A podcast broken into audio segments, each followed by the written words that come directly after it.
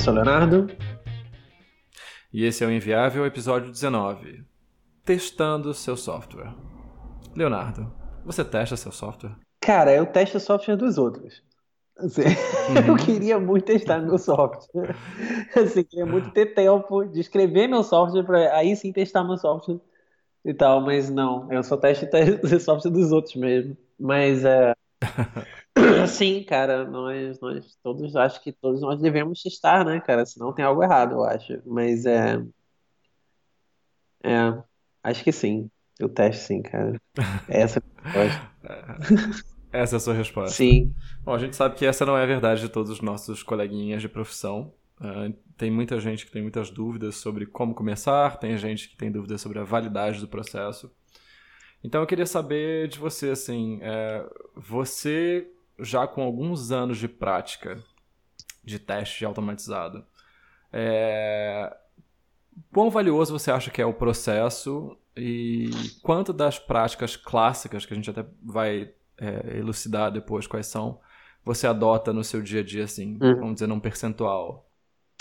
Cara, eu acho que eu acho que para mim o que mais é valioso no, no processo, né, no, no fato de você ter testes, não, não vou falar do processo ainda, mas eu acho que é a tranquilidade, entendeu? É a paz de, paz de espírito de você ter uma coisa em produção que você sabe que é, se der problema é uma coisa fora do seu código, né? É uma coisa que.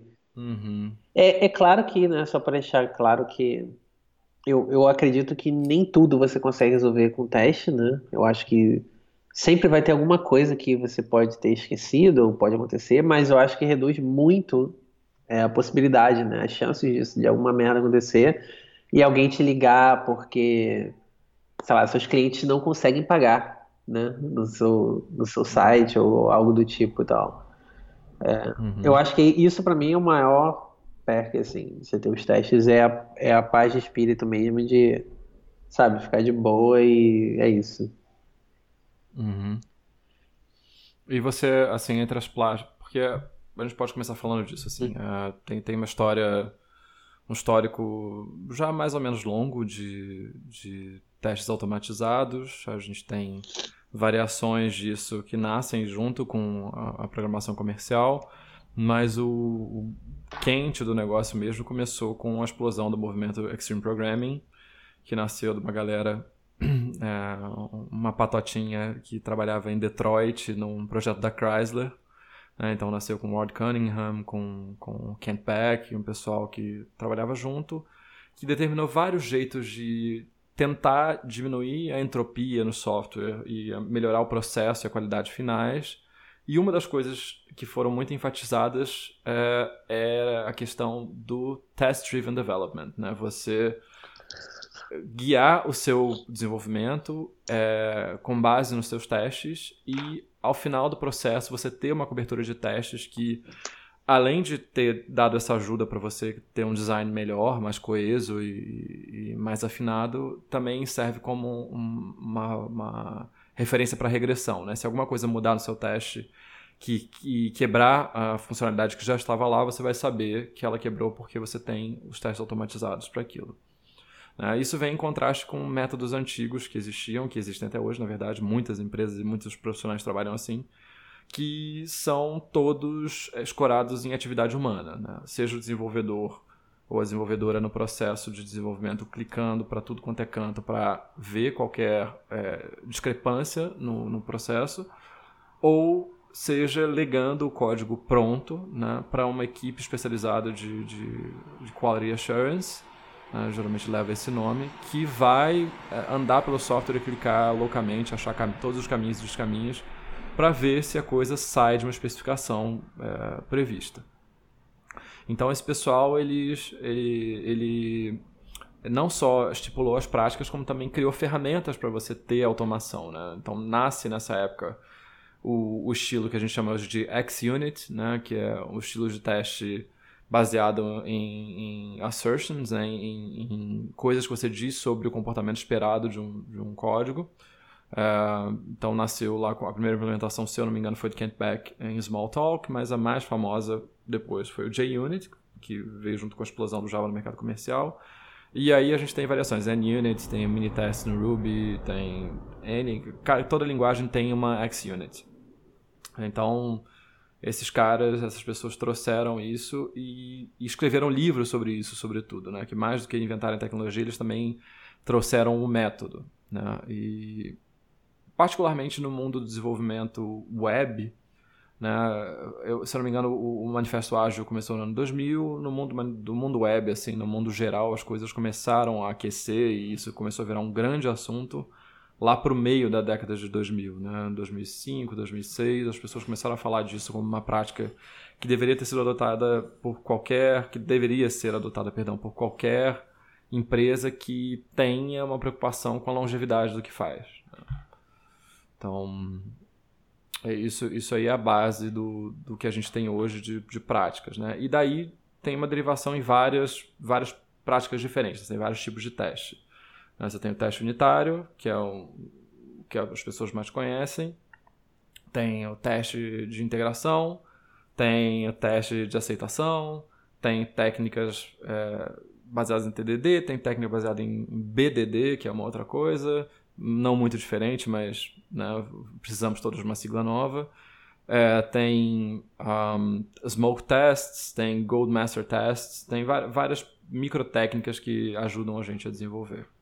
É, dando esse panorama histórico, assim, como é que foi o, seu contato com esses conhecimentos e como é que você começou a introduzir isso no seu processo de desenvolvimento? Cara, é, eu acho que eu comecei a a fazer, introduzir os testes mesmo, uh, quando eu trabalhava com Java ainda, na época, naquela época de ouro, né, do Java, né, assim, onde, onde era, tipo, é, todo mundo usava, né, e tal. É, e eu comecei com JUnit mesmo, e foi uma coisa muito assim, é, quando eu tava, quando eu comecei a estudar é, qualidade de software, né, e tal, é, tinha, eu li muito sobre isso e tal, ah, você tem que ter teste, não sei o que, isso na época da faculdade ainda. Né? E meu primeiro contato com isso foi na faculdade mesmo. Foi é, os professores que me introduziram e tal a essas práticas, assim. É, na faculdade a gente usava, é, era JUnit mesmo. Era Java com, com JUnit, pelo menos na matéria que eu aprendi teste, né? Eu tive outras matérias de programação que eram com é, C só que na matéria que é, tinha que o professor escolheu usar Java, né? Depende do professor. É, aí foi ele que ensinou essa parte de, de, de teste. Inclusive, foi um dos melhores professores na faculdade. Ele era muito bom, assim. E ele era um forte é, é, defensor do TDD, assim. Ele realmente defendia que você escrevesse os testes primeiro sempre e tal. Inclusive, isso era um exercício que ele passava, assim. É, ele falava para a gente escrever testes para determinadas é, features ou coisas que não existiam. E no final a gente nem escrevia features, sabe? Tipo, era só só para treinar como que você uhum. ia escrever o teste, como que você pensava em escrever o teste sem é, a feature, né, tal. Então isso era muito uhum. legal, cara. Isso foi uma das coisas mais legais assim que eu vi na, na faculdade. E só que assim, infelizmente, eu uhum. acho que eu quando eu, aí eu comecei a trabalhar e tal, nem todas as empresas que eu trabalhei tinham uma um amplo é, assim, não, não, tinha um, não era todo mundo fazia teste, entendeu, naquela época. Hoje eu acho que eu, eu tenho impressão, posso, pode ser completamente pessoal, né, mas eu tenho impressão que hoje isso é muito mais difundido do que na época era. Mas eu sei que uhum. é, tinha pessoas que tinham um teste ali, um teste aqui, mas não era uma assim, não era uma preocupação do tipo, se você entregar um negócio sem teste, a pessoa não aceita, sabe? Ou você não pode botar uma coisa em produção sem teste. Não tinha nada disso, entendeu? Era só assim, ah, se você quiser escrever o teste, você escreve, mas é, sabe, é, é seu, sabe? Não, whatever. Uhum. E isso era muito ruim, eu acho, porque é, por mais que os testes sejam é, legais e a gente sabe todos os benefícios e tal, existe um tempo que é necessário para você escrever eles, né? É, querendo ou não, eles gastam tempo e tal. E aí tinha muitos outros desenvolvedores que, por exemplo, entregavam coisas sem teste, sem nada, com um bando de problema, mas os caras entregavam antes, certo? E como uhum. a empresa não tinha essa, esse conhecimento né, do que, que é um teste, não era uma empresa também é, puramente software, né? Era, software é só um setor da empresa. Então você ficava assim, poxa, tipo, pô, esse cara aqui tá entregando bem antes, porque a gente já sabe que as empresas não veem o que acontece depois que você entregou, certo? Isso é uma prática que até uhum. hoje não mudou. Então, o cara entrega antes, depois são 10 bugs abertos com a feature que ele fez, mas whatever, entendeu? Ele entregou, sei lá, um uhum. dia antes, sabe? O que é uau. Uhum. né? A gente sabe que, como é que funciona. E aí eu não tive muita oportunidade de praticar, assim. Eu praticava, assim, quando eu tinha uma, uma feature mais tranquila, eu tinha não sei o quê. E aí eu praticava. Nos meus projetos pessoais eu sempre escrevi os testes e tal. E aí depois no meu outro trabalho, é, a gente trabalhou junto, inclusive, né? Aí eu tive mais oportunidade de, de escrever mais teste e tal, e praticar mais, assim, é, um pouco a parte de teste. E, mas é, foi tranquilo. Hoje, é, bom, não vou chegar no hoje, que acho que tem umas coisas mais interessantes para falar e tal. Mas, mas é, aí hoje eu, como eu tenho feito só basicamente front-end, né, tem um tempo, é, Uhum. Eu também testo, né, front-end e tal, só que, bom, vou entrar nisso, porque o meu workflow recentemente mudou de forma que eu não consigo mais é, executar o TDD, entendeu? Não consigo mais praticar, uhum. por um simples motivo. Talvez seja uma coisa legal para discutir, porque tudo que eu faço hoje é, é um teste AB antes, certo? certo? Então, nos testes AB, a gente, pelo menos isso é uma coisa muito pessoal, né, da minha equipe e tal. A gente, o meu time lá, a gente decidiu não escrever testes para os testes AB, entendeu? Existe um uhum. QA, assim, tal, o QA vai lá e testa tudo, não sei o que, existem as especificações, existem testes, mas a gente decidiu não escrever os testes para o teste AB, e só se depois aquela hipótese se prova ok, a gente tem uma nova tarefa que é consolidar isso com os testes e tudo, não sei o que, na aplicação, entendeu? Uhum. Então, assim, a gente escreve os testes, mas é com um processo um pouco diferente. Então, no caso, a gente coloca a feature testada pelo QA só, sem os testes automatizados ainda. Se a feature performa uhum. legal na produção, tipo, naquela porcentagem de usuários e tal, a gente, beleza, depois a gente pega e implementa ela inteira com os testes e tudo. Então, não tem como fazer o teste antes, porque, tipo, a gente não sabe se aquilo vai performar bem ou não talvez seja até uma coisa legal, uma coisa recente, né? Eu acho, essa abordagem. Né? Relativamente recente, eu acho, talvez. E é interessante ver como isso muda um pouco, o que, que você pensa de TDD ou não. É, for, a gente tentou várias outras abordagens, assim, antes de a gente acordar fazer isso e tal.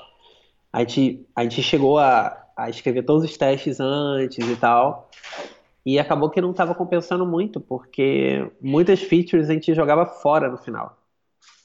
E aí aquilo consumia muito mais tempo e tal, e acabou que não, não compensava. E a quantidade de mudanças também nas features era muito grande.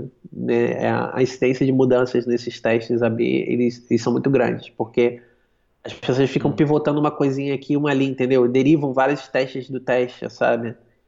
Então são pequenas mudanças com certa frequência e tal. Então a gente achou que não estava funcionando assim. É... Não sei, é, é, é isso meu histórico com os testes, assim, não. Uhum. É, eu, eu tenho uma experiência, eu não, não, tive experiência de faculdade com isso, né, mas tenho experiência prática começou mais ou menos 2005 por aí, com, já com Ruby, um, fazendo coisas com, com mini test, na época não era nem mini test, era test unit, eu acho, no Ruby. E que já tinha o nome Unity para ligar o histórico, para ligar o histórico, né? Yeah. Mas é, comecei testando nisso, li alguns livros na época, é, tinha as dúvidas que todo mundo tem sobre como começar, o que fazer, quanto testar e para isso, se essa é a sua pergunta, a resposta é teste primeiro para saber quanto você tem que testar. Não tem jeito de você desenvolver esse feeling sem é, colocar o, o, dial lá no máximo, né? Eu vou testar o máximo de tudo, de todas as técnicas, para depois você poder ajustar, fazer o, a compensação do que é factível, do que não é factível dentro do negócio, do tempo, etc. E do que, que te dá confiança, do que não dá. É, e eu não tive nenhum mentor, assim, nenhuma pessoa com quem eu pudesse conversar muito sobre isso que testasse. Eu meio que era a pessoa que testava. Né? E, e com isso eu dei umas patinadas até chegar a um processo que, que trouxesse o, o valor que eu achava que aquilo tinha que dar. Né? E com isso também, lendo as coisas, você vê que mesmo os, os grandes expoentes da, da, das técnicas, como o próprio Kent Beck, que criou os S-Units né? e escreveu um livro sobre Test Driven Development lá em 2000, 2001, ele fala, eu não, eu não sou pago para escrever testes, né? então eu tenho que escrever os testes que vão me dar o máximo de confiança para eu prosseguir. É, então eu sempre tento ter isso em mente quando eu tenho um deadline, ou como nesse caso que você falou, eu tenho um teste AB, uma coisa que pode não vingar. É, não tem valor para o negócio eu ser preciosista e desenvolver teste para tudo que eu estou entregando, sabendo que esse código pode morrer amanhã por conta de uma métrica que não foi atingida. Né? Então, isso também é uma sensibilidade que você desenvolve com o tempo. Mas é, eu não consigo conceber colocar código em produção de importância sem testes. Né? É, é, você mesmo falou, quando chega ao ponto em que aquela métrica se estabelece no seu teste AB, você adiciona o teste, porque você precisa dessa, desse respaldo né, de que as coisas estão funcionando. É, e... e eu já. Tra... Não, eu ia falar, falar que, que existe também outras variáveis nisso, por exemplo. Eu acho que é, essas questões do, dos testes AB e tal, é, a gente só coloca, por exemplo, o teste AB numa base de usuários bem limitada, né? E essa parte ela tem todo, existe todo uma monitora, um monitoramento, né? Por trás da, da aplicação e tal. E, e, existe um teste, certo? Assim, existe a, a, parte de controle de qualidade, ela é feita nessa parte. Anyway, é só, é só, eu sei que eu já falei isso, mas é só para deixar claro, para as pessoas não acharem que, tipo, ah, então tudo que eu tô testando eu posso fazer de qualquer jeito, entendeu? E tipo, botar lá, não é, é não, claro, tem, tem, tem o assim, a, gente, eu sei que a é. gente entendeu, mas é só pra, pra frisar isso que existe o QA e, e a aplicação tem monitoramento de erro e tal, qualquer erro que a gente sabe que foi na produção daquele teste, tá? E é um, um escopinho de usuários, né? É, não é um uhum. negócio assim também. É... Ah, e, e, esses testes, e eles passam pelo review também. É, os testes AB são uhum. tem code review. É, o code review ele, ele é uhum. feito normal no teste AB, não tem, não é, não é afrouxado, entendeu? Porque é teste AB. O code review permanece o mesmo. Então isso assim, cada empresa vai ser diferente, né? Isso é como a gente faz, né? Vai ter empresas que os caras escrevem tudo e fazem o, o teste AB tem a ver com também o tamanho da sua equipe, certo? Se você tem muita muita gente uhum. trabalhando talvez você possa se dar o luxo de escrever os testes inteiros e depois jogar fora, entendeu? Você tem gente suficiente para você fazer isso e tal. Não é o caso da empresa que eu trabalho, é uma equipe relativamente reduzida e tal. Então a empresa quer se mover numa certa velocidade e a gente tem que acompanhar realmente, né? Tem que estar tá acompanhando as expectativas deles né, e tal. Mas é isso aí. Uhum. É, é, para mim tinha ficado claro que era isso mesmo. Né? É, eu, eu, acho importante fazer essa distinção porque quando a gente. Acho que agora está diminuindo um pouco esse proselitismo, mas é, no auge da coisa, ainda lá na década de 2000, havia uma, uma moralização desse processo. Né? É, mais do que você desenvolver testes porque você quer qualidade, você tem que desenvolver testes porque você é um bom desenvolvedor. E a gente sabe que as coisas não funcionam bem assim. Né? Você tem é, prazos, tem valor diferente a entregar a cada sprint ou cada feature. Né? Então, acho que a primeira coisa que a gente tem que é, é, tratar na nossa cabeça é que não há um valor moral em testar ou não testar. Né? Há uma decisão de negócio. Não se sinta mal se você não testa ainda ou se você não testou alguma coisa, se foi uma coisa feita de caso pensado. É, mas assim, é, como é que você testa software? Como é que você. Ah, eu tenho que desenvolver uma feature, qual é o seu processo? Porque a gente tem aquele ciclo padrão que, que é o, o, mínimo, o ciclo mínimo, né? Que é o, o, Red, Green, Refactor. Né? Escreve um teste quebrando, é, escreve uma implementação mínima que faça o teste passar, refatore para uma implementação adequada. E você está respaldado no teste. Terminou, passa para a próxima, próxima funcionalidade, próxima unidade, etc. Etc. É, isso é o Sim. mínimo. Mas tem muito mais em volta disso, né? Muito mais cerimônia, dependendo do que você vai fazer. Como é que você. É, eu acho que. Vamos pegar então um caso sem teste AB, sem nada, né? Uma feature normal, onde, tipo, não é um. Tudo bem, já tá um negócio ali, já é uma coisa nova, certo? E já tem uma especificação ali e tal. Cara, a primeira coisa que eu tento ver é. Geralmente eu pego a especificação é, da feature e tal, e geralmente a gente tem aquelas é, user stories, né? Onde você Uhum. Diz, ah, eu como usuário, eu quero entrar aqui, eu quero fazer isso, quero clicar aqui, isso aqui lá. Então, eu tento sempre focar muito nas user stories, assim, quando eu tô escrevendo o teste. Então, Uhum. é, pelo menos é, é o meu primeiro nível, quando eu desenvolvo e tal. Então, eu não começo escrevendo os, os testes para todos os edge cases de cara, entendeu? Porque existem, Uhum. existem casos que não estão na especificação, muitas vezes. Existem casos que, tipo, Certo. Cara, a pessoa que está especificando é, para você, ela não vai também entrar no nível do detalhe, do detalhe, do detalhe, né? Ela vai considerar que existe um, um bom Uhum. senso, né, dessa pessoa, né? Então, aquele ali é o, é Uhum. o, é o básico com a- os edge cases talvez mais conhecidos e tal. Então, eu tento focar nisso Uhum. primeiro. Então, eu escrevo os testes para o fluxo básico e os edge cases previstos, né? E sempre ao longo, aí eu fico naquele círculo, né, de tipo, ir tentando fazer os testes passarem e tal, né, com, com o que eu coloquei ali. E sempre durante isso, eu sempre acabo achando outros edge cases, sempre. É, quando eu estou desenvolvendo e tal. Sempre coisas que não estão na especificação, que é super comum também. é. E aí depois eu vou ao longo do caminho acrescentando esses, entendeu? Mas eu sempre tenho como caminho principal as user stories, assim, quando eu estou escrevendo os Tá, então, então quando você pega uma user story, assim, você começa escrevendo um teste de fora, um teste de aceitação, ou Não, sempre? então, vou falar assim do que, que eu uso hoje, certo? Hoje eu não começo escrevendo tipo Uhum. um teste de integração de cara, não. Eu começo escrevendo. É, é engraçado, conforme eu vou falando, vai vindo mais coisas à cabeça em relação a isso. Porque um outro fator também bem grande, isso é específico do, de front-end, né, e tal. Eu sempre tento quebrar a feature em- nos componentes, né, que você vai escrever para ela. Então, eu Uhum. penso bastante em componente. Então, quando eu vejo, por exemplo, ah, uma feature, ah, o usuário tem que fazer isso, isso, isso, aquilo, eu já vou pensando, ah, então eu vou precisar desses componentes aqui. Então, faço, tipo, uns componentes meio blank, assim mesmo, só com o texto dentro, sem nada, sem lógica nenhuma e tal. E eu começo a, tipo, organizar na minha cabeça a lógica de que vai estar onde, né? E aí eu vou batendo com as user stories, assim, acho que agora tá mais detalhada a descrição. Porque eu olho assim, ah, o usuário clica no botão e o botão, se não acontecido não sei o que, mostra uma mensagem. Isso é fluxo normal, né? Uhum. E aí, então, eu penso, ah, esse botão está em qual componente? Nesse aqui. Então, beleza. Então, a primeira coisa que eu vou fazer é escrever um teste para esse componente que verifica se quando o cara clica no botão aparece a tal mensagem, certo? Então, eu vou lá e escrevo lá, para aquele componente. E aí eu vou colocando esses testezinhos nos lugares que eu acho que faz sentido e tal. Mas eu tenho que admitir que os- esses primeiros testes iniciais que eu escrevo, eles são eles geralmente não são o final, assim. Eu sempre vou refinando eles ao longo do. conforme eu vou escrevendo e tal. Eu sempre escrevo. um- Sempre é meio draft no início, eu acho. Pelo menos comigo é assim.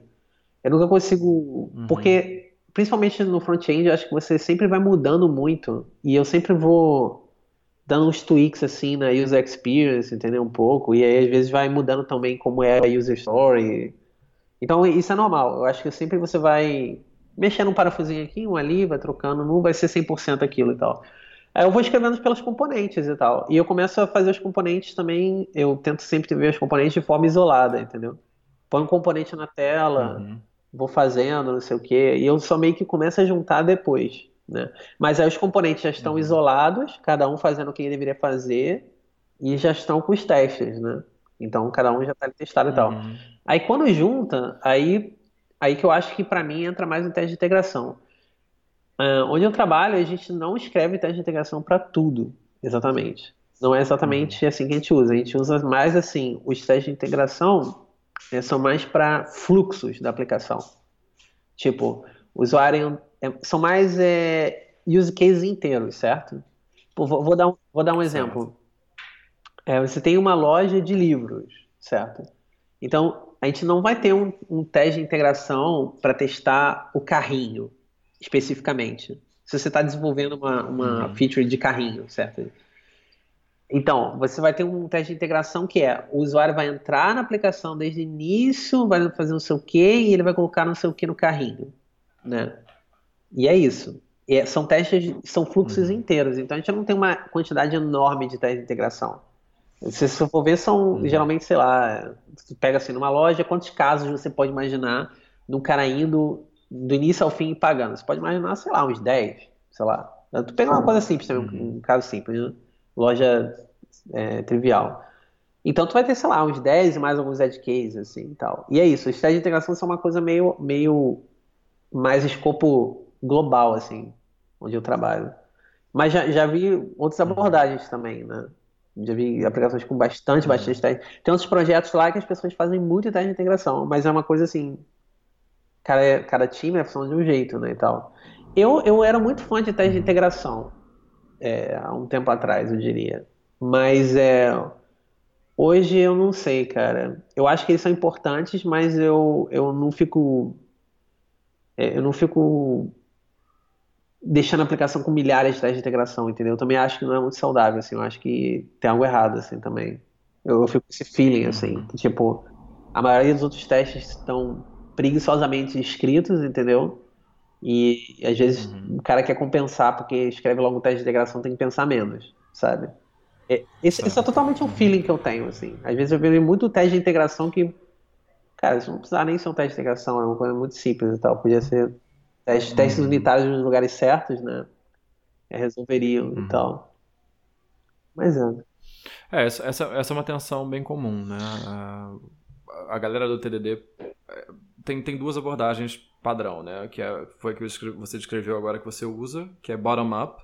Né? Você começa, você pensa nos componentes, você vai dos componentes, e aí você tem propriedades emergentes até você chegar a, a um teste de integração que inclui aqueles yeah. componentes, né? Mas você não começa de cima para baixo. E tem o estilo top-down, que é, o, que é um, um, estilo que é praticado muito pela London School. Tem duas grandes escolas de TDD, né? Tem a Detroit School, que é essa original, e tem a London School, que é uma galera que tem uma pegada bem diferente, começa é, top-down e se baseia muito em colaboração, mocking, né, que é uma coisa que a gente vai falar mais à frente. É, eu gosto muito de fazer teste top-down, né? Começar de cima e para baixo. Eu posso fazer um grande teste de um fluxo, mas a, as propriedades internas elas vão aparecer por conta dessa necessidade lá de cima. Então, eu vou começar com um teste que vai demorar para passar, mas eu vou, eu vou desenvolvendo meu sistema de, de cima para baixo e a partir do momento que eu chego ao, ao CERN, eu tenho, né, eu cheguei à funcionalidade mínima, eu tenho, eu tenho o meu sistema lá em cima pronto, né? É uma pirâmide invertida. É... Não é nem uma pirâmide invertida, é uma pirâmide no sentido certo, né? Eu que não sei geometria. É... Então... ok, né? então, ok, né? Mas é... Mas são dois estilos assim que não tem, não tem eh, nenhum valor, é, uma, nenhuma superioridade absoluta né, entre um e outro.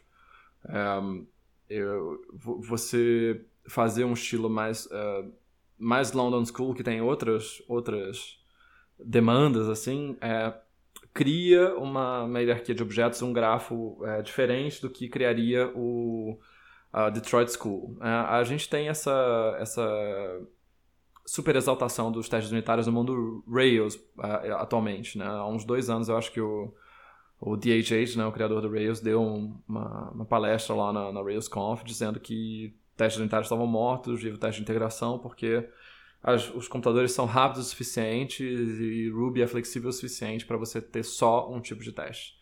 É, e obviamente muita gente discordou, eu discordo. Calma aí, peraí, mas, só um minuto, deixa é... eu ver se eu entendi. Ele falou que os testes de hum. integração. O que que tava morto exatamente? Teste unitário. Pô, só pra, pra, na cabeça dele só existem testes de integração, testes de system tests Caramba, que eles chamam, eu... né? Lá do topo do topo Sim, do topo. é, que, que... Tá, mas é porque assim... Tá, então acho que eu posso fazer uma pergunta tá, para você já puxar nisso, porque eu acho que isso é um ponto importante.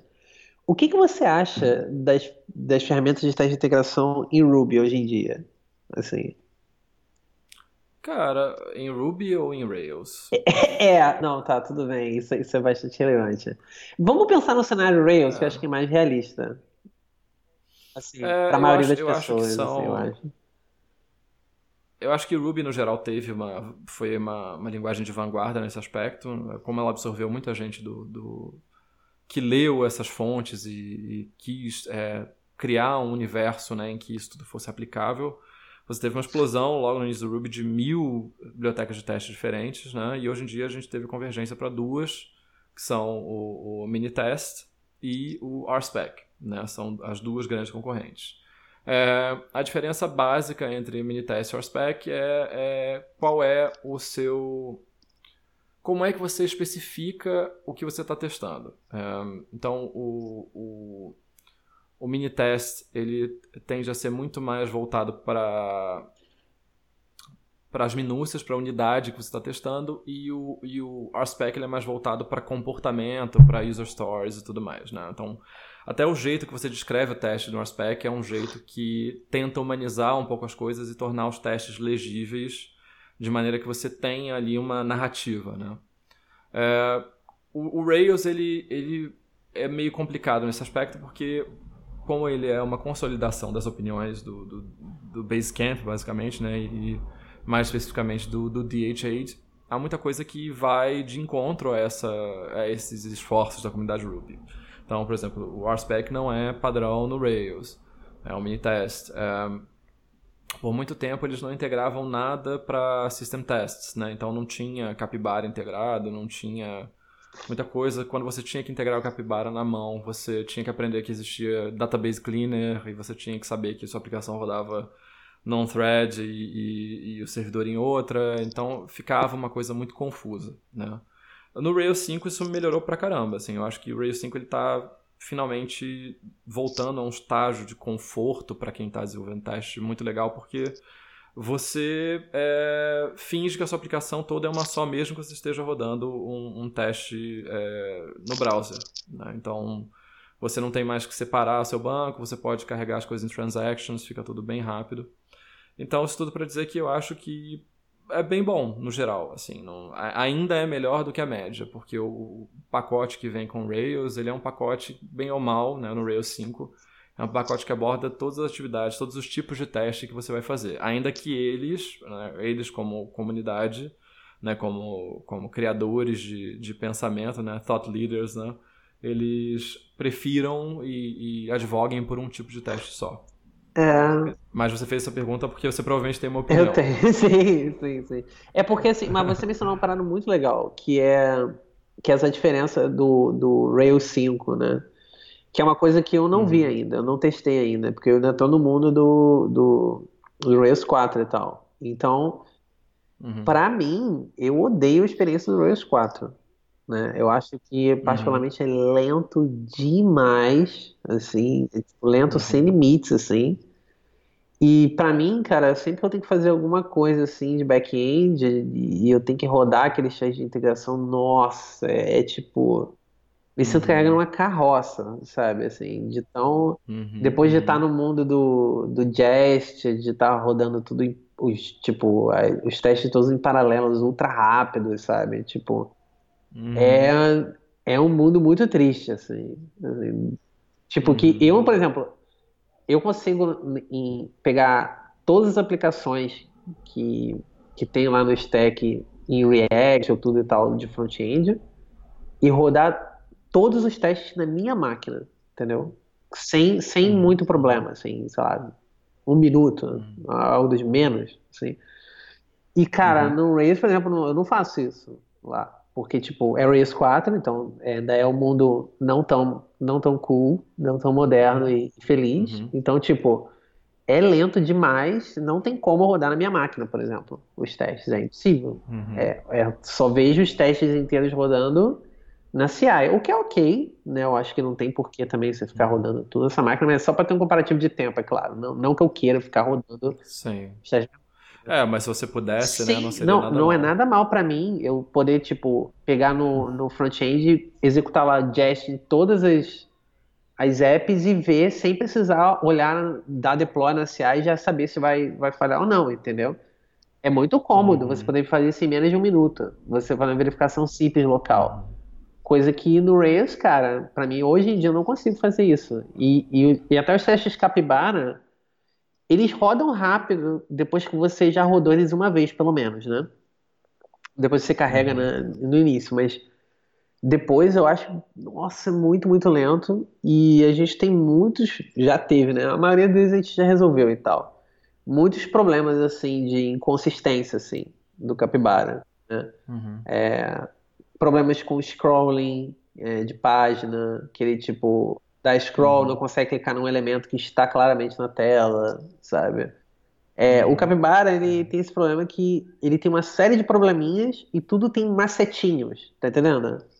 Não é um negócio que você coloca é, que e, e é. funciona, sabe? Você tem que ficar fazendo macetinho. É, na verdade são problemas do Selenium, é, né? Que o é, Capybara é. É, você falou bem certo agora, cara. Não vou culpar também o Capybara. Realmente não é culpa dele, é verdade.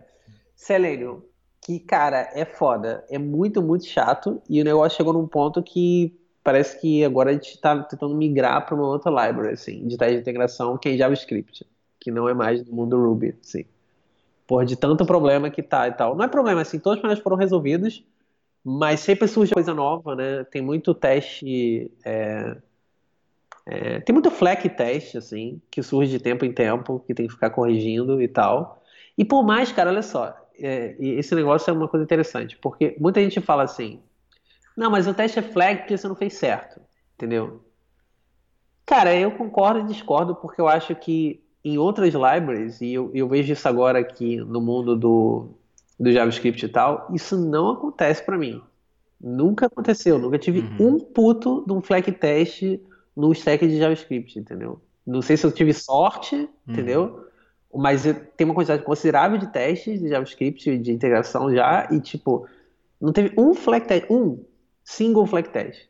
E tipo, e no mundo do Sim. Ruby, usando Capybara Selenium, toda hora popa um flag test para ser resolvido, entendeu?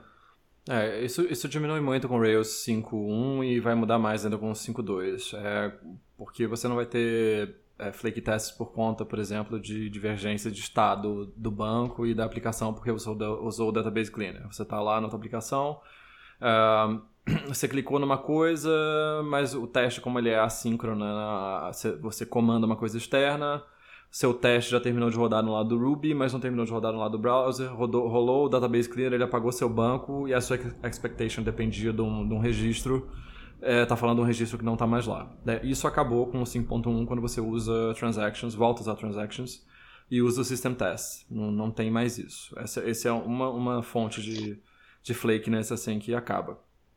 É, outra coisa são as coisas, essas coisas de clique, de visibilidade, de oclusão, que essas são coisas do Selenium. É, eu particularmente tenho a terrível experiência, acho que todo mundo tem, de fazer, de deixar um teste perfeitamente estável, é, atualizar a versão do Selenium, atualizar a versão Nossa, do Chrome Driver, toda atualizar hora. a versão do, do Gecko Driver e toda quebra hora, tudo de novo. Toda né? hora. Você tem que ir lá corrigir.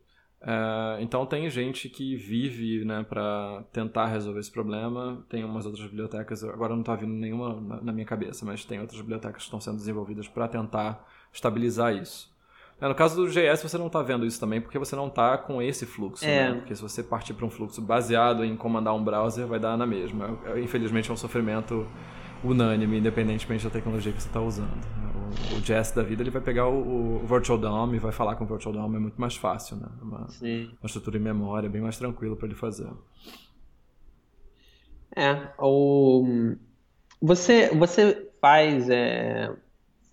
você faz TDD sempre ou tem situações onde você porque eu já ouvi várias pessoas falarem que, por exemplo, é, às vezes é. Ah, é, eu não faço TDD quando eu não tenho noção nenhuma do, de qual é feature, entendeu? Quando eu tô numa fase de descobrimento. Sim. Eu já ouvi várias pessoas falar isso e eu já fiz isso algumas vezes também. Acho que talvez faça, nem sempre, mas. Uhum.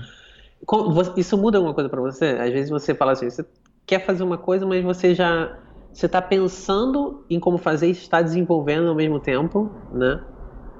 Você uhum. consegue, assim mesmo, você ainda faz com o TDD, você usa o, o teste para guiar esse seu processo, sempre, às vezes, como é? Uh, em linguagens dinâmicas, mesmo que eu conheça o problema, sim. Ou especialmente se eu conheço o problema. Né? Se, se eu estou numa fase exploratória, não. Às vezes eu estou tentando determinar a estrutura de dados, o, as funções vão tratar os dados, né? os metas vão tratar os dados.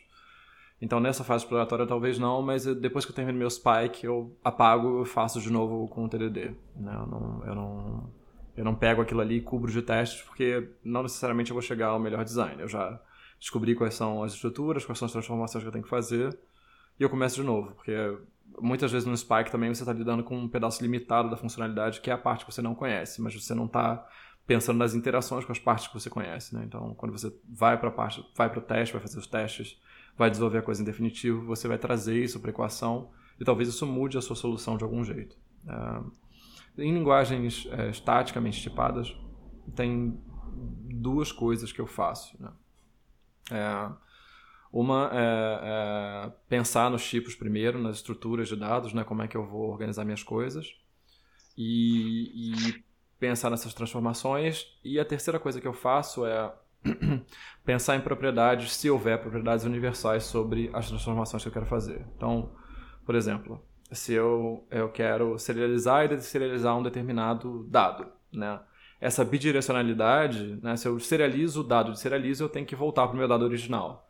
Então, é, isso é uma universalidade sobre o meu dado, logo eu consigo estabelecer um teste de universalidade né, dentro de um universo restrito, claro, não posso ser universal mesmo em todos, todas as situações, mas é, com isso eu uso uma técnica chamada Property Based Testing, é, que nasceu no mundo Haskell, mas tem implementações em todas as linguagens. No, no JavaScript eu uso o JS Verify, no, no Ruby eu uso uh, Gener Generative, no Elm eu uso Elm Test e tudo mais. E a mais, mais famosa é do Haskell Quick Check.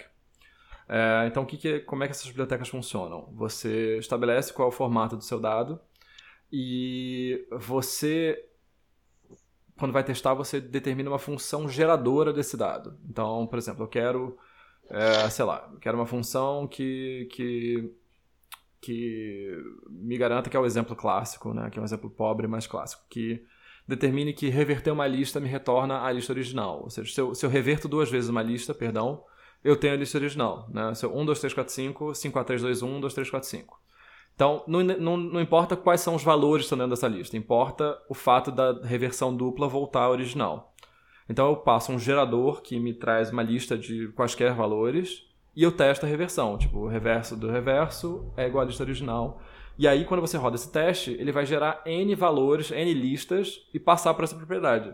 Se de alguma maneira, alguma maneira tiver um bug na sua implementação, você não tiver pensado num edge case, é muito provável que você vai chegar a um valor em que, em que o seu algoritmo quebra. E aí você vai adaptar seu algoritmo até a propriedade se manter verdadeira sempre que você testar.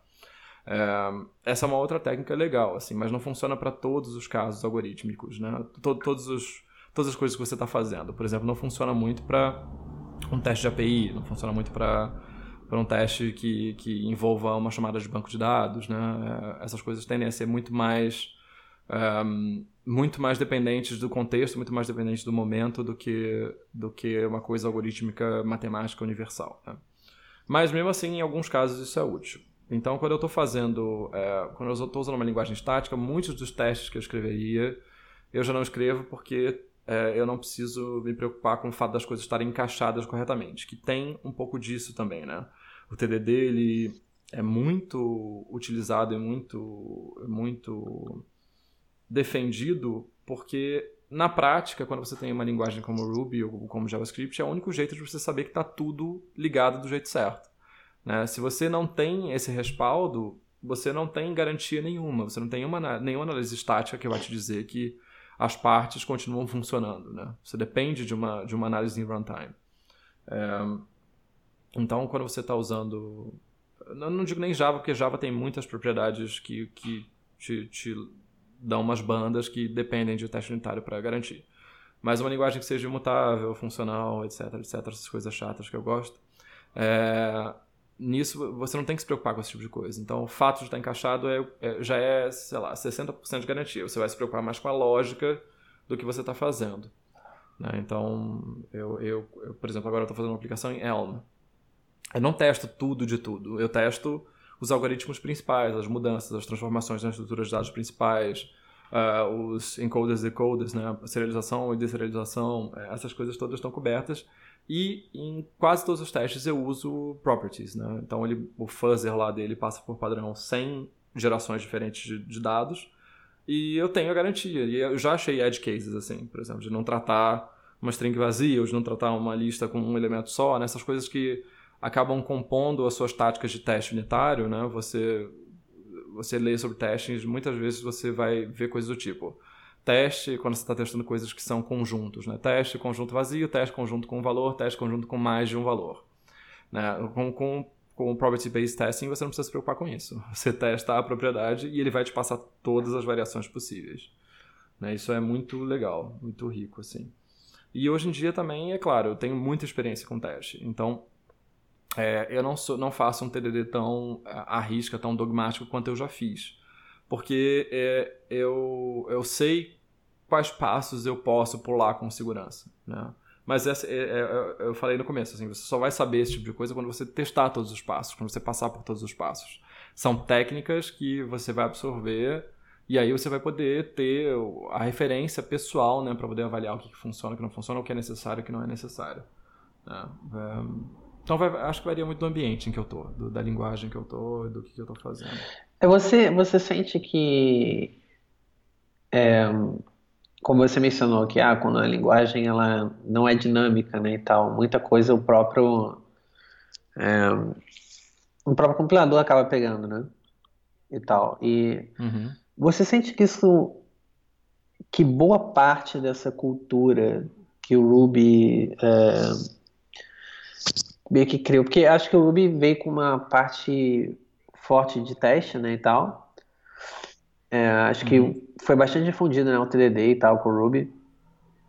E a pergunta é se você acha que isso foi mais porque a galera realmente queria testar software e tudo e tal, e queria fazer um software melhor, ou você acha que isso foi mais uma necessidade mesmo, devido ao fato da linguagem ser dinâmica e você não ter essas seguranças todas e tal, de do compilador e tal. Mais ossos do ofício, assim. É, eu acho que em, em, no frigir dos ovos é uma questão de ossos do ofício, mas que foi travestida de, de moralização. Também acho isso. Né, eu acho isso também. Mas você precisa, infelizmente você precisa. Se você tem uma base de código grande em Ruby, você não consegue fazer nada com segurança, né? E até mesmo a prática de refactoring, ela por padrão, ela por definição, ela exige que haja testes, que haja alguma segurança, né? Você só vai saber que seu código está se comportando do mesmo jeito se você tem um teste te, te respaldando. Então, é, no Ruby, o teste ele garante que as coisas estão funcionando e ele garante que as coisas vão continuar funcionando. Né? É, ao passo que, por exemplo, em, em Haskell você tem, não é sempre, não é em todos os, todos os casos, mas há muitas assinaturas de tipos que só tem uma implementação. Então você não precisa de um teste para aquilo. Né? Se, você, se o type checker está satisfeito, é porque aquilo está certo. Né? Mas é uma outra intuição que você desenvolve também, usando uma outra linguagem. É, o que eu acho que teste, que a, a, cultura de testes, especialmente London School, traz de bom assim, para o mundo Ruby, é, que tem um pouco a ver com esse universo funcional, é que é, ele, é, a, a, London School ela, ela pensa muito na colaboração entre as partes.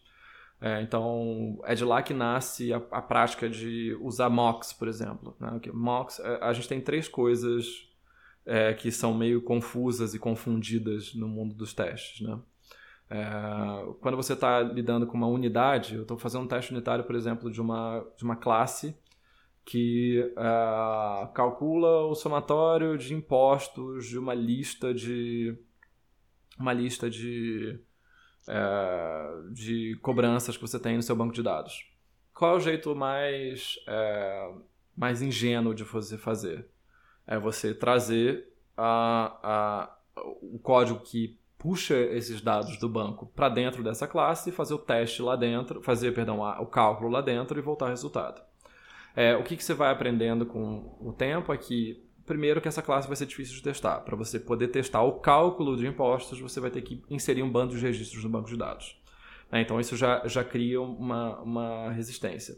A outra coisa é, e como é que eu posso reutilizar essa classe para calcular é, compras que não venham do banco de dados? Se eu tiver uma coisa que venha, por exemplo, um sistema externo ou coisas que venham da interface de usuário e não estão registradas no banco ainda, mas eu quero usar o mesmo cálculo, como é que eu faço?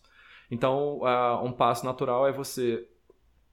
Uh, um passo natural seria, né, não, não, necessariamente é esse, mas o passo natural é você é, injetar a dependência, né, você passar o, a classe que vai te puxar esses dados de algum lugar. Né? Então, uh, por exemplo, eu, eu levo para ele uma, né, sei lá, uma purchase store né, um nome, uma, uma purchase store que vai me dar todas as compras da pessoa.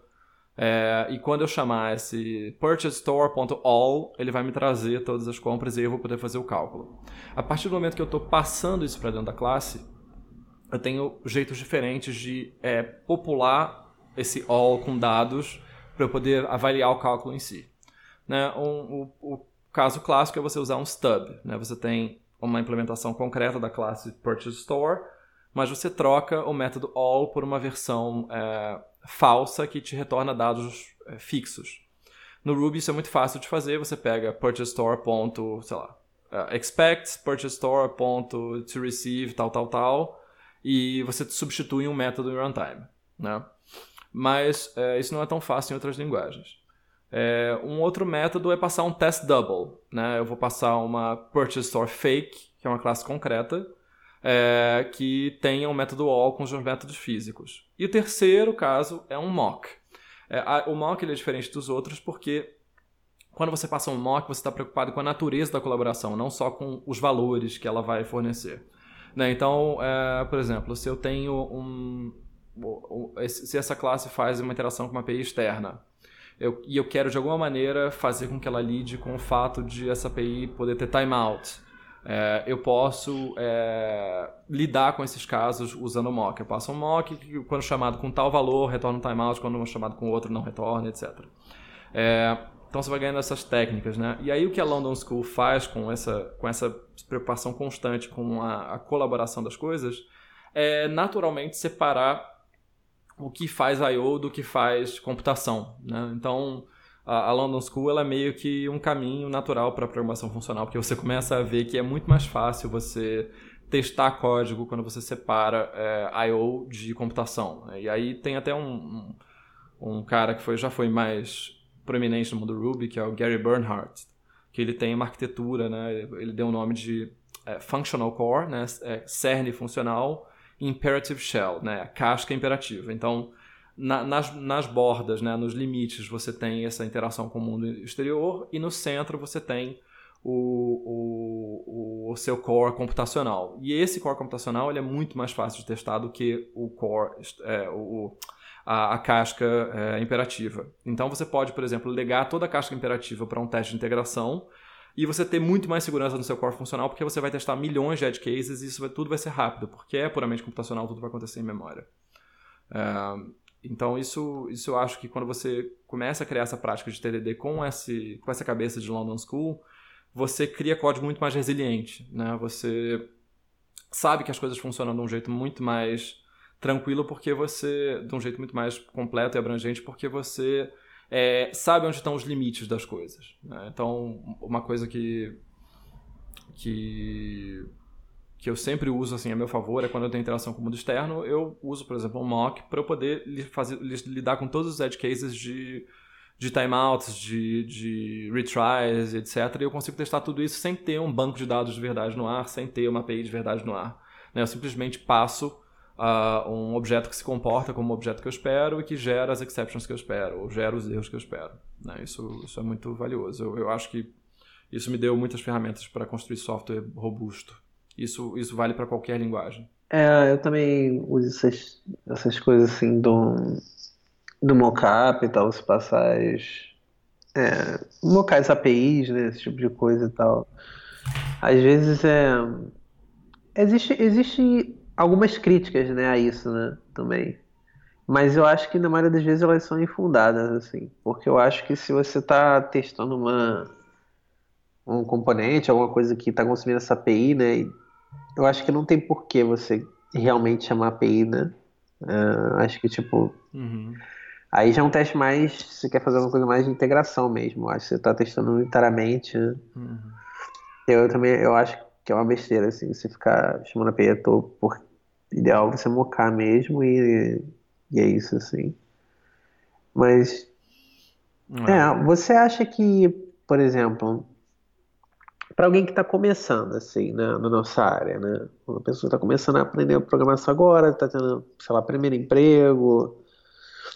É, que dica você daria, assim, para essa pessoa que está começando para aprender a testar, assim, tal? Claro que você mencionou que a prática, né, é importante, né? A pessoa está sempre é, praticando, mas como que essa pessoa deve, deve introduzir isso no meio de trabalho? vamos pegar um caso talvez mais mais adverso, né, assim, tal. É, quando a pessoa está numa empresa onde essa prática não é totalmente difundida e tal, como é que a pessoa vende, uhum. como é que o cara que está começando vende pro, pro chefe dele, pro gerente dele que seja, que aquilo é um negócio legal para ele, assim. Bom, é, se tiver que vender e a pessoa for inexperiente, eu acho que vai ser complicado, porque é. Ela não tem como argumentar a favor do, do, da validade de uma prática se ela mesma não tem experiência com isso, né? É, mas tudo bem, vamos lá. É, você tem, você acredita no proselitismo, você acredita no que a gente está falando, no que as pessoas estão falando. É, se você está lidando com pessoas que nunca testaram e você nunca testou, você não vai convencê-las, porque é, esse conhecimento está aí, está difundido, todo mundo sabe disso, todo mundo sabe do valor disso, especialmente se estiver no mundo Ruby. Uh, todo mundo sabe que é importante testar, né? mas nem todo mundo testa. Então, se você está nessa empresa em que todo mundo sabe que é importante testar, mas nem todo mundo testa, eu sugiro o seguinte: é, teste o seu código, porque é, o único jeito de você demonstrar a validade do, disso é, é você apontar para o seu código é, e demonstrar por A mais B que a presença de testes faz com que ele seja mais resiliente em produção. Porque tem que lembrar disso, é, não é uma questão moral, é uma questão de business value. Né? Você tem que mostrar que o negócio ganha dinheiro parando o tempo para escrever testes, ou deixa de perder dinheiro. talvez seja a distinção importante. É, se você tem muita experiência e você está numa empresa que é, não faz testes, vai ser difícil vender do mesmo jeito. É. é, porque se a experiência, se a empresa já existe há algum tempo e ela, aos trancos e barrancos, provavelmente sem reconhecer que aos trancos e barrancos faz dinheiro, emprega pessoas e etc, etc, etc, é, ela vai ser a primeira a reconhecer a, o benefício potencial de testes, vai ser a primeira a dizer para pular os testes quando, a, quando o prazo for de alguma maneira ferido, ou como, quando o custo for aumentar para o cliente. Uh, porque, infelizmente, essa empresa provavelmente vê teste como custo e não teste como investimento. Né? É, essa é a minha experiência pessoal, pelo menos. Então, assim, a, a, sugestão que eu faço, que eu dou é teste o seu código, sempre teste o seu código. Se alguém disser para você não testar seu código, teste seu código. É, considere isso uma prática do bom profissional. Né? Aí vem o meu lado moralizante. Mas é, é, é, você vai ver como você vai melhorar como profissional, essas soluções vão melhorar, a partir do momento em que você pensa diariamente, deliberadamente, em como as coisas se encaixam, em como as coisas funcionam. Como você vai pensar em erros com mais, com mais frequência, como você vai pensar em, em casos, é, casos estranhos, porque para o programador que não testa só existe happy path, e o resto é surpresa. Né? É, então isso, isso vai mudar na sua vida. E se a, se a empresa, ao longo do tempo, é, criar empecilhos constantes ou não valorizar ou, ou, ou tratar você como uma pessoa não grata porque você é uma pessoa que faz uma, coisa que os outros não fazem, pula de emprego. Né? O ideal é você, na verdade, uh, aos poucos convergir para empresas que sejam mais afins a isso. Né? Eu, eu acho que tem casos crônicos de, de falta de cuidado, de descaso com certas coisas que não importa se você tem toda a boa vontade do mundo e todos os bons argumentos do mundo, você não vai vencer. É, eu acho que você tocou num ponto que é bem legal, assim, essa ideia de você é, tentar é, conversar com a empresa e se caso não der certo, realmente você cair fora, porque eu, eu também concordo, eu acho que tem empresas que que a gente fala empresa uma entidade, né? Mas a gente sabe que geralmente isso está mais ligado a pessoas que trabalham na empresa, né? Não é uma. É, então eu acho que, que realmente é muito ruim quando você quer fazer uma coisa que você sabe que é certo, você tem certeza absoluta, e a empresa ela tá te uhum. segurando, né? Ou ela tá. É ruim uhum. quando a empresa te muda, né? Para pior, geralmente, uhum. né? Assim. Quando te muda para melhor é ótimo porque você está aprendendo, você está evoluindo junto e tal. Mas realmente existe esse caso onde as pessoas vão sempre ficar dizendo, ah, não precisa testar isso, ah, tá perdendo tempo, não sei o quê. E aí você vai deixando de fazer e quando você vê, você está se tornando um profissional pior, né? Porque você está escrevendo menos testes, uhum. você está simplesmente fazendo tudo meia boca, assim, e tal, e não tá ideal, né? É, isso, isso é uma coisa legal uhum. pra se uhum. pensar, assim, tal, é a empresa que você tem que trabalhar, ela tem que fazer você crescer, não anda para trás, né, cara? É, conhecimentos em termos profissionais. É, eu, já, eu já passei por uma experiência em que, é, quando eu entrei na empresa, fui trabalhar na empresa, um dos meus, uma das minhas atribuições era criar essa cultura na empresa. É, e justamente aconteceu o que eu falei antes, assim, é, a, a própria, a próprio dia a dia da empresa fazia com que isso ficasse de lado ou que isso fosse é, até é, demonizado de certa maneira. Né? Eu, eu, cheguei a receber um feedback de que eu estava sendo exigente demais com as pessoas, né? sendo que era o que tinha sido pedido de mim. Então, é, você, você ter também o tirocínio para saber que é um, é um mau negócio continuar nessa empresa é, é, muito importante, porque provavelmente isso é indicativo de várias outras coisas que estão erradas nela. É, é, eu também acho isso, cara. Eu acho que. E também, assim, se você tá vendo numa empresa que você vê que não tem jeito mesmo, sabe, tal. Eu acho que você não, tem, não precisa também uhum. ficar lutando contra e discutindo também. Se você acha que realmente não tem jeito, a pessoa uhum. quer que escreva, escreve sem teste, tudo bem, mas no meio tempo você vai procurando outro trabalho, né, cara? Porque acho que também você não precisa Sim. tornar isso uma cruzada pessoal, né?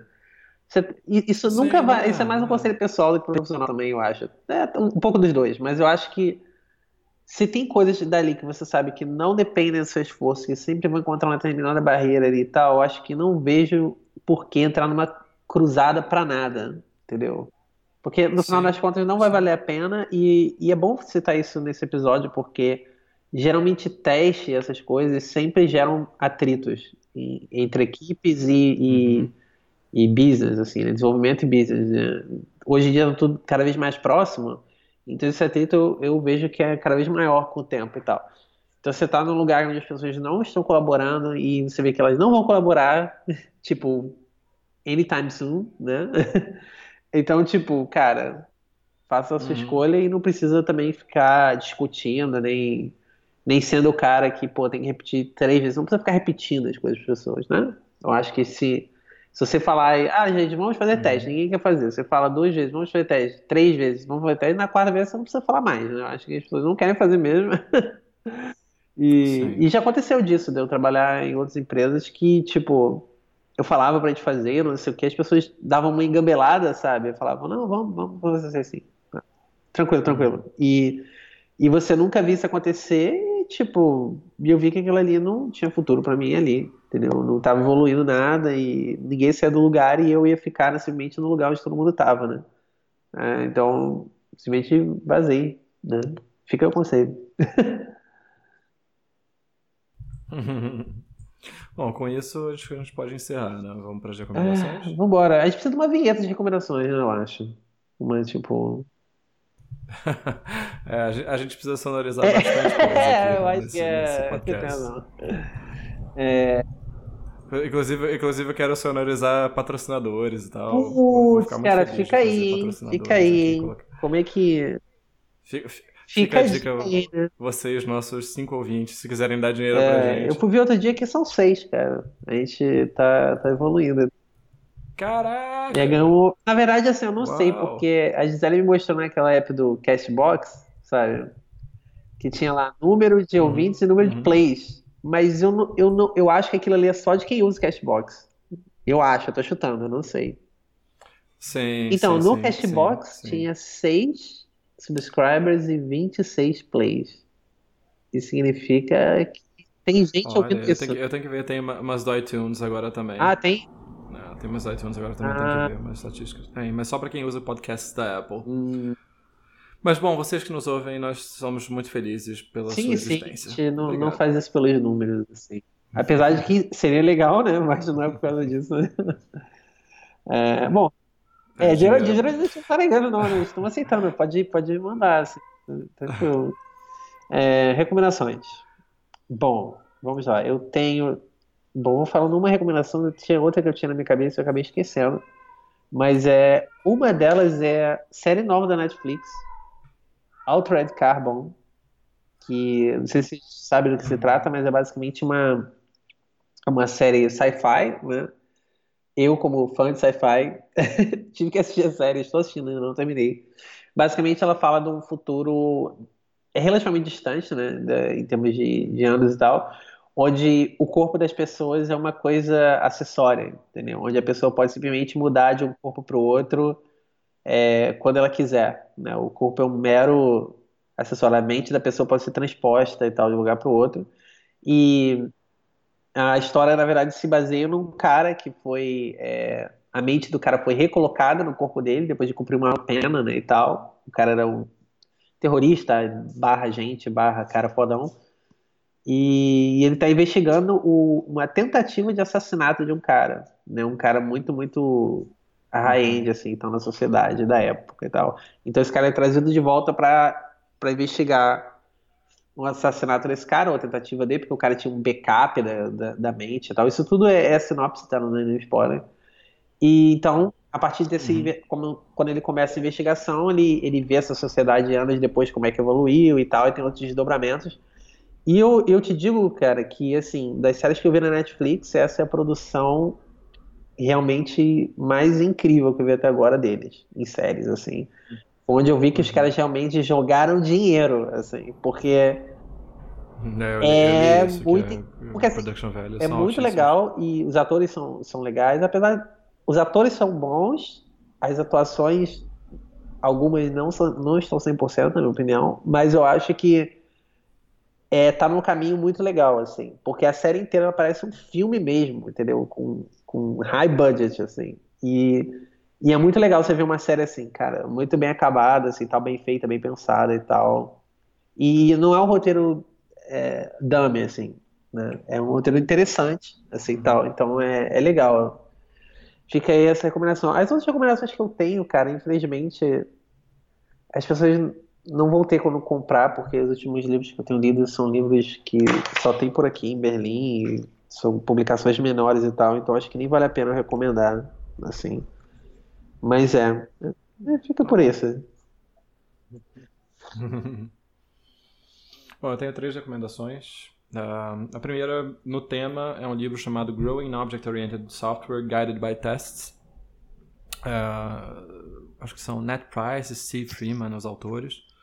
Eles basicamente pegam essas técnicas da London School e, e colocam no tutorial, num grande tutorial. Você desenvolve uma aplicação é, que é um robô de, acho, de, se não me engano, tenho tempo que eu li esse livro, que é um robô de, de bidding no, no eBay da vida, para você poder fazer compras de acordo com, com valores que te interessem e tal, ele fica lá bidando. E você começa da sua API e vai passando por todos os aspectos, automação de interface, testes unitários, mocking, etc. É muito, muito, muito legal e muito educativo. Porque pega tudo isso que a gente fala por alto, que você lê por alto, que você lê em blogs e tal, e transforma realmente num processo pedagógico bem pensado, que é raro. Uh, a segunda coisa é uma recomendação técnica também, uh, que é a duplinha PouchDB CouchDB.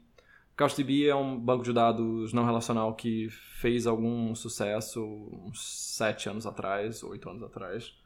É, nasceu ali na cola do Mongo, era feito em Erlang, e ele, ele é muito fácil de distribuir, é super resiliente. E a parte mais legal é que ele tem um protocolo de sincronização muito bom. E existe uma biblioteca chamada PouchDB para JavaScript, que é uma implementação do banco de dados e da biblioteca de sincronização em JavaScript. Então, se você tem um banco de dados que você queira sincronizar com alguém, a sua aplicação é, não vai ter reporting muito pesado, ou se ela cabe num modelo não relacional, é um jeito muito fácil de você poder levar dados de um lado para o outro de, sem nenhuma, nenhuma dificuldade. É tudo automático para você. Né? Isso eu estou usando com muita felicidade e amor no meu projeto atual. A terceira dica é um podcast para quem está aprendendo alemão, quer aprender alemão. Nossa, isso é uma alemão. dica, hein? Isso é uma dica. eu, eu, posso tentar adivinhar qual é? Ah, é aquele tentar. Slow German? É, é tipo okay. Slow German. é, é, uma, é um podcast da Deutsche Welle é, chamado Langsam gesprochene Nachrichten. É, notícias lidas, né, faladas Caraca, devagar. me falaram disso, então, cara. Mas me falaram que é um site, né? Também, é, né? Não tem um site que é só disso também? Não sei, cara. Deve, deve ter, mas assim, eu só descobri o podcast. É, minha gata está... no cio, perdão, Não, ouvinte. Ela está, ela, está querendo, ela está querendo amor, talvez um amor alemão. É, então, você pega, você parte de um contexto, que é uma notícia que você provavelmente já ouviu na sua língua nativa, e você ouve em alemão lido com muita clareza e muito devagar e aprende a pronúncia das palavras. Junto com o podcast vem a transcrição, né? Então você pode ler a transcrição enquanto ouve. E é um jeito muito bom de você aprender a construir frases e aprender como são os nomes das coisas, como é que é, sei lá, o, o, o nome da, das Olimpíadas de Inverno, né? Coisas que são simples para quem já sabe alemão, mas são muito difíceis para quem está aprendendo. Que já, alguém que já tem gramática, já tem vocabulário, mas não sabe ainda conectar as coisas.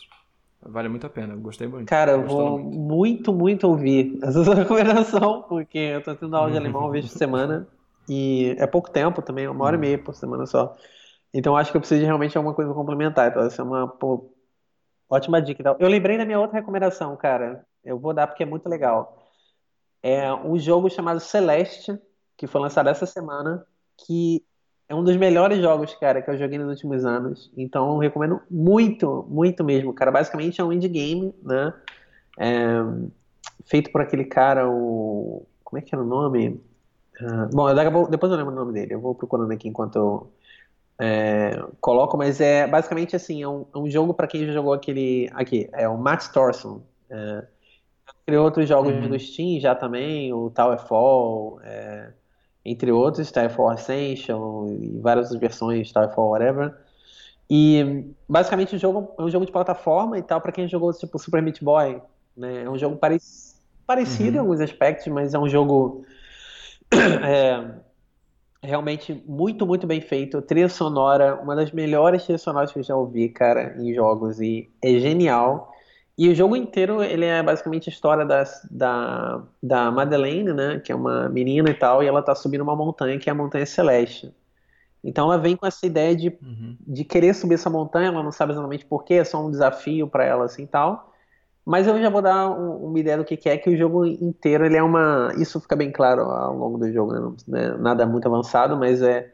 O jogo inteiro é uma grande metáfora é, de, de como a Madeleine lida com a depressão, né? E como que ela lida com os próprios fantasmas e os conflitos internos.